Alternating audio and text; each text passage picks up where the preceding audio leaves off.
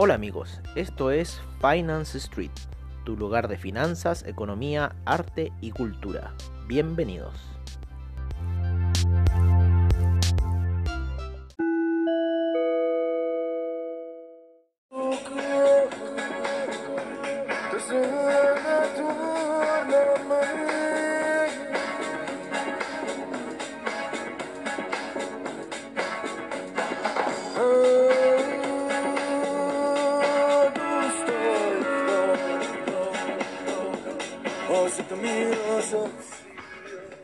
Amigos, hola amigos de Finance Street, amigos de Comunidad Traders, bienvenidos al podcast de la tarde, al podcast de los traders, al podcast de los analistas técnicos que estamos ahí viendo el mercado cómo oscila, ¿no? El After Street de Finance Street, qué mejor podcast para escuchar más que nada lo que ocurrió hoy día en el mercado.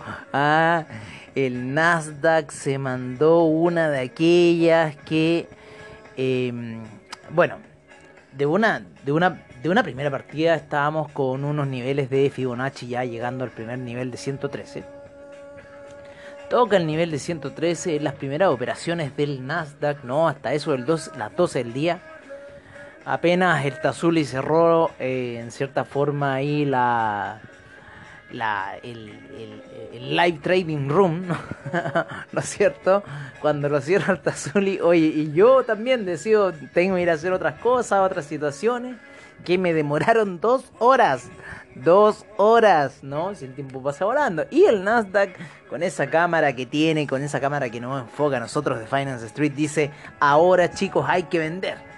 Y se puso una venta, pero fuertísima que los niveles de Fibonacci volvió a niveles de 61.8, o sea, ya estamos proyectando en cierta forma la salida ¿no? Eh, de el, Nasdaq. Que a todo esto la vela eh, de, ¿cómo se llama? La vela daily termina como un super doji, termina con una indecisión pero absoluta. Eh, y bueno, termina de esa forma. Yo cuando llegué ya era demasiado tarde, ya el acabó se había sido. Eh, interesante que ahora estamos aplicando la media de 9, la media de 9, ojo, la media de 9 está dando muy buenas señales, fue a buscar la media de 9, la fue a buscar, le dio el beso de la muerte y luego parte un camino alcista el Nasdaq. Eh, ante lo cual nosotros por lo general siempre jugamos con el juego de las velas de las velas de colores de eh, Oliver Vélez que son más que nada los rompimientos de los precios que se notan en el color de las velas, es una cosa muy sencilla. Y eh, nos fuimos hoy en día en, en, compras con, ya decidimos abandonar el Nasdaq. Eh, lo que sí sacamos unas buenas cuentas, que era con un micro lote 001. Si nosotros dejáramos correr el Nasdaq a perder en este minuto, estaríamos en los niveles de 13.462. Eh, ante lo cual en tu cuenta tú tienes que tener 13.362 dólares para que ésta se reviente en cierta forma con un micro lote de 001, ¿no? Va a ser una cosa muy eh, de largo plazo, calcular los swap y todo eso, pero en ese punto ya puedes haber adoptado una situación hedge que te haya eh, hecho recuperar toda la caída quizás en un 0.2 por lo cual eh, no sabemos en realidad el límite hacia arriba porque apostaríamos hacia abajo. No, 002, o sea, yo estoy hablando de niveles de micro lotes para que entiendan un poco la cantidad de dinero que hay que tener. Hoy en día, para que tu cuenta de Nasdaq en, en, en, en micro lotes eh, reviente, un 001, para que tu cuenta de Nasdaq en 001 reviente, tiene que tener eh, en este minuto 13.462 dólares y 50 centavos. Eso es lo que tiene que tener tu cuenta si quieres poner un micro lote de 001 y ver que reviente. Eso es la explosión total del Nasdaq, es la explosión total de todas las compañías. Eh, así que, ¿qué pasó? Nos trasladamos a las compañías y empezamos a ver ciertos factores, eh, ciertos patrones técnicos, que es lo que vemos eh, principalmente, como le decía yo, en el juego de colores de velas de que diseñó Oliver Vélez, que analizó Oliver Vélez, que vio Oliver Vélez y lo transmite en realidad a todos los analistas técnicos y nos da una gran señal de cómo tradear. La vela hoy día del Nasdaq fue grotesca, fue brutal, fue una cosa desmedida.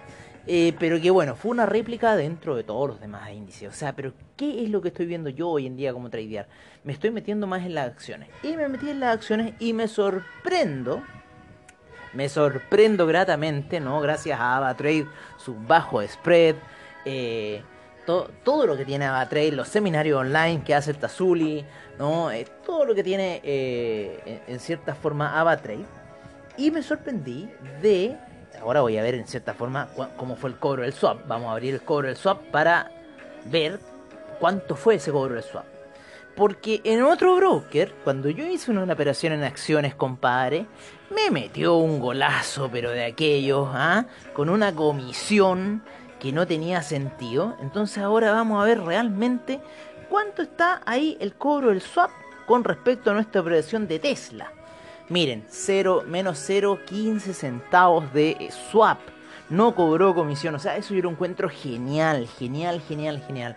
Porque otras no te ofrecen eso, otras no te dan eso. Yo les digo, yo conozco un broker muy cercano, de unos amigos así, muy cercanos, compadre. Y cuando hice una compra con una acción norteamericana, cuando estuvo todo ese desplome, que. Ah, fue en Alcoa, fue en Alcoa, estaba en 7 dólares. Oye, y de repente me meto y la comisión que me habían cobrado en el micro lote que yo había entrado, era imposible salir. Era imposible salir. Entonces, hay que tener en cuenta eh, esas cosas cuando uno escoge un broker. Por eso es muy bueno AvaTrade. Yo eh, estoy muy contento con AvaTrade, en serio. Yo llevo mucho tiempo en el mercado, más de 12 años, tradeando aquí en el mercado con distintos brokers y eh, estoy sorprendido de en realidad cómo eh, se está tradeando con AvaTrade. Así que la compra de acciones eh, norteamericanas yo se las recomiendo absolutamente. pónganse ustedes hoy en día en Tesla, hay que tener 881 dólares para perder con un 001 y yo creo que tenemos un upside a ganar en años, en años. Ahí ir sumando los swap y todo lo que vaya ocurriendo alrededor. De la cual si uno compra ahora en la plataforma un 001 y lo proyecta años, como esa gente que les gusta proyectar en acciones de esa forma. Eh, o sea, va a haber ganancia, obviamente, va a haber ganancia. Así que estoy muy contento con la plataforma de, de AvaTrade, estoy muy contento con las compras de Tesla, ya estoy poniendo más acciones en mi pantalla, puse a Amazon, puse a Facebook, estamos poniendo netamente ahí al, al, al ¿cómo se llama? Al Nasdaq, porque lamentablemente el Russell 2000, yo no lo, no, no, he tratado de buscarlo y no lo he encontrado, el Russell 2000 no lo he encontrado, pero sí lo operó, me gusta operarlo, el Russell 2000 es entretenido operarlo, hoy día Sabela de una Ahora, Oye, pero es que una cosa de no esa alza y después la superventa. El Russell 2000, amigos míos, ténganle un muy buen ojo porque el Russell 2000 es un instrumento muy generoso, muy generoso, muy volátil pero muy generoso a la hora de, ¿no? Un 0.01, un 0.1 les deja muy buenas ganancias en un trading intradiario con el Russell 2000. Yo lo recomiendo, lamentablemente no me sé la composición del Russell 2000, pero es muy entretenido operarlo eh, durante el día para las ganancias con lotes de 0.1, que en el Nasdaq, lamentablemente un 0.1 es disparatado como se, como se escapa el 0.1 del Nasdaq. Entonces, por eso, claro, porque también la relación del, Nasdaq, ¿no? Si nos sumamos al 001, eh, estamos hablando que en realidad necesitamos en este minuto 13.455 dólares en la cuenta para que esta no reviente en el Nasdaq.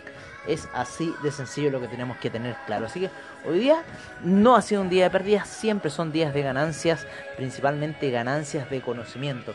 Y en base a ese conocimiento, bueno, estamos próximos ya con Comunidad Traders a hacer ese ese curso eh, del futuro, ¿no? El curso de las criptomonedas que va a estar ahí y bueno, si sigue bueno ese curso porque lo va a hacer, o sea, las criptomonedas tenganlo claro, eh, que es el mercado del futuro, adivinen que en este minuto está operando cuando la plataforma de Trade está cerrada, las criptomonedas siguen operando ahí haciendo un martillo alcista, queriendo salir en una hora luego de tocar la media de 200 periodos en gráficos de una hora como fuerte resistencia, queriendo caer en 4 horas, tratando de hacer, no sé qué está tratando de hacer en este minuto el, el Bitcoin.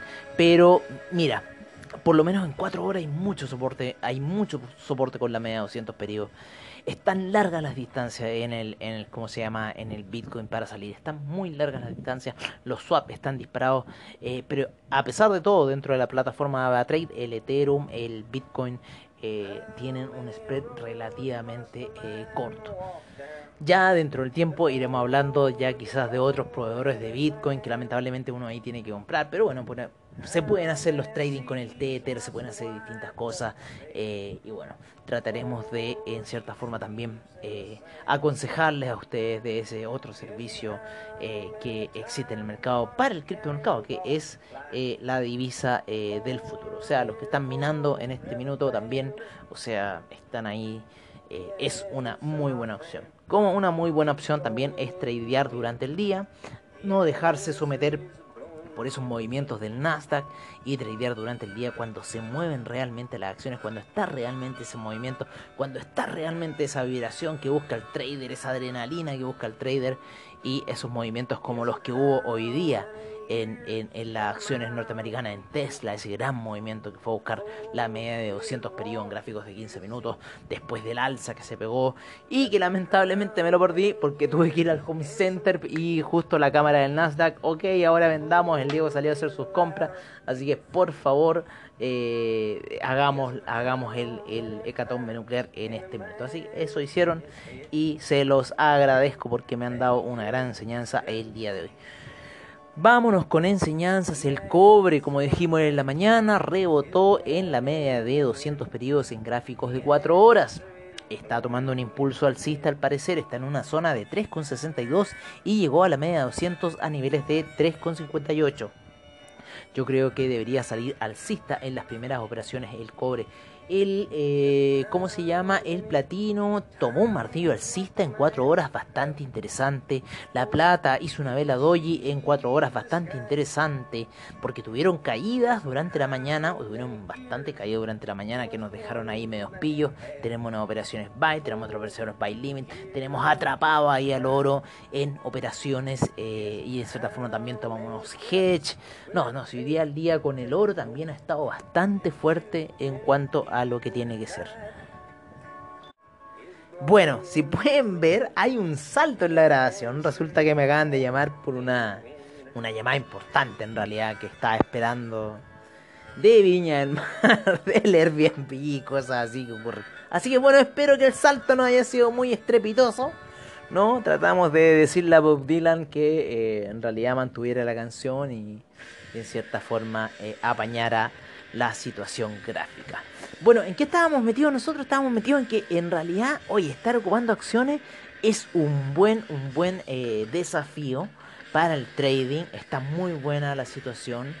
Eh, y bueno, hay que, hay que experimentar un poco con el tema de las acciones en lo que es la plataforma de AvaTrade. Se los recomiendo, está muy interesante, eh, hay unas salidas técnicas muy buenas y está por lo menos está mejor que el Nasdaq. O sea, tenía, tenía el temor de cuánto iba a ser la cometa que me iban a cobrar estos, estos personajes, pero en realidad no hay comisiones, en realidad solamente el cobro de mantención swap, así que eso está muy bueno para una plataforma de trading. Y recuerden, una acción de lo que quieran en la plataforma significa que ustedes tienen que tener el, el monto y es en realidad al 001 de la operación y con eso ustedes ya tendrían una acción pónganse ustedes de Nasdaq, una acción eh, de eh, Amazon y cosas así. ¿A qué voy yo con lo que se tienen que proteger ustedes? Que si la acción de Amazon está en 3.290, tienen que tener en su cuenta 3.290 dólares para que la operación no se les reviente y digan, ah, se murió mi operación. Porque estos mercados funcionan en base a otro tipo de operaciones. Por ende, el 01 serían 32 mil dólares en la cuenta para que esta no reventara eh, de un día para otro. Bueno, dicho esto, dicho esto, estábamos creo que hablando del cobre y cómo estaba el alza, cómo estaba esta alza bastante buena, el alza bastante buena en el platino martillo alcista en 4 horas, en el en la plata ahí una vela transición y queriendo subir y en el oro ya empezando a subir, así que vamos a ver qué va a pasar con las distintas situaciones de esta eh, esta cosa. Nos vamos con los hidrocarburos en los hidrocarburos. Ustedes saben que tenemos al petróleo para calefacción, tenemos al gas, tenemos a la gasolina y tenemos eh, el petróleo gasolina, gas y el petróleo, el BTI, ¿vale? Los cuales están alcistas, están alcistas. El gas está subiendo luego de haber comenzado con un gap alcista el día domingo y tener una salida bastante interesante en los gráficos de 4 horas. Así que está muy interesante la situación para el gas de cómo está saliendo este hacia el alza, así que hay que tenerle un ojo a lo que está ocurriendo en el mercado del gas. La gasolina, el petróleo para calefacción también se hayan alineado con esta alza del gas, lo cual me deja un poco ahí perplejo, pero bueno, está ocurriendo, los niveles de estocásticos para el BTI están al alza en 4 horas, así al parecer vamos a tener alza. Recuerden que podemos tener ya un triple techo casi, ya un triple techo, así que hay que ver si este es un canal que lo va a romper o lo va a mantener el canal y buscar un cuádruple techo, no sé, y quizás buscar una situación eh, bajista o quizás romper ya el triple techo que generó en gráficos de 4 horas el petróleo y seguir subiendo. Así que veamos qué va a, qué va a pasar con estas operaciones. Vámonos con el café, vámonos con el dólar peso. ¿Qué pasó hoy día con estos eh, individuos? Vale, hoy día el café al final eh, termina rebotando ahí en el cruce de medias móviles eh, de la de 200, de la de 20 periodos en gráficos de una hora y termina cayendo, ¿no? Y cerrando casi a los mismos niveles de apertura del día de hoy, a los cuales les estamos diciendo en la mañana. Así que termina a niveles de 123 el café y viendo qué va a pasar. El dólar peso hoy día empezó con una operación bajista que lo, lo llevó como a niveles de eh, los 724 aproximadamente 723,40 y luego comenzó un alza de casi más de 10 pesos aproximadamente, terminó cerrando en 732. Así que el dólar peso hoy día estuvo alcista en 30 minutos. Sí, alcista, la situación está bastante interesante. Luego el rebote ahí un poquito más abajo de la media 200 periodos fue un soporte esa situación y luego está alcista el dólar peso. Cayó a los 715 aproximadamente el día viernes Estamos ya a mar, no, estamos a, perdón, el día jueves, día viernes subió y el día lunes también se mandó otra alza, un valle, yo estoy viendo ahí, por lo menos en las gráficas de 30 minutos, una salida bastante interesante para el dólar peso. Yo creo que el camino alcista, debido a lo que se dijo con el Banco Central, yo creo que el camino alcista podría seguir, así que 760 yo creo que podríamos estar viendo quizás en el dólar peso en el corto plazo, pero también habría que ver cómo va a estar la influencia del cobre. Los chicos de DupliTrade, los chicos de DupliTrade habían tenido una muy buena venta. Ahora se les está regresando un poco el euro que había caído durante la sesión. El dólar index que habíamos puesto unas ventas, no salimos de ella porque terminaron subiendo bastante fuerte. Sin embargo, todavía hay mucha resistencia aquí. La media de 50 pedidos, la media de 20 pedidos está por debajo, la media de 200 pedidos está por debajo. La gráfica, como que quiso atravesarla, será un soporte o quizás tendrá una nueva caída. Yo creo que podría ser un hombro, cabeza, hombro de largo periodo podría ser un hombro, cabeza, hombro de largo pedido para el dólar index. Así que ojo con el dólar index y esta figura técnica que está haciendo en gráficos de 4 horas, lo mismo para el oro, eh, que podría reaccionar con un hombro, cabeza, hombro hacia el alza, ¿no es cierto?, invertido. Y eh, la situación para el franco suizo también sería, yo creo, de compra si es que llega a subir el dólar index. Así que el oro podría verse a la baja. Vamos a ver qué va a suceder. Vámonos con el criptomercado, ¿no es cierto? Vámonos para cerrar ya con el criptomercado. En donde tenemos al Ethereum, en donde tenemos al Bitcoin, el cual están rebotando por lo menos el Ethereum en una hora en la media de 200 periodos, está rebotando. El Bitcoin está, como les decíamos, atravesando ahí la situación de eh, la media de 200 periodos cayendo, fuerte empuje de la media de 50 periodos. Vamos a ver cómo está la situación en CoinGecko, ¿vale? que no es un broker con Gecko, netamente es eh, información. Eh, pero parece que se puede tradear, no sé en realidad. Siempre lo he ocupado como información CoinGecko. Hay que verlo en esta otra situación. En donde, ¿cómo está la capitalización de mercado del Tether? 81 mil millones en este minuto en 24 horas para Tether. Estamos teniendo eh, un pequeño, un pequeño retroceso, ¿no es cierto?, de Ethereum que lo lleva a la media de 200 periodos, está ahí en la media de 200 periodos. Cardano, el Chainlink subiendo fuerte. Chainlink en 23,71. 23,71 para Chainlink. Vamos a ver nuestro portafolio en realidad porque ella no... Es que lo que pasa cuando entramos a CoinGecko, cuando entramos al portafolio no nos da los volúmenes 24 horas. Y nos vamos a ir Polkadot. Polkadot ahí vibrando en 17,74. El Ripple plano, plano, plano, plano, plano. El Chainlink, como le decíamos, subió a 23,75. Interesante Chainlink. Recuerden, cualquier caída de Chainlink, aprovechenla para comprar. Tron, ahí bastante. Estuvo bastante buena esa alza. El Binance USD ahí vibrando en un dólar. El Dash también niveles bajos, no ha querido subir. Está siguiendo la tendencia del Bitcoin. Así que vamos a ver qué dice el Papa Bitcoin. Bitcoin Vault siempre haciendo lo contrario de Bitcoin. Siguiendo un poco el Ethereum. Ojo con Bitcoin Vault.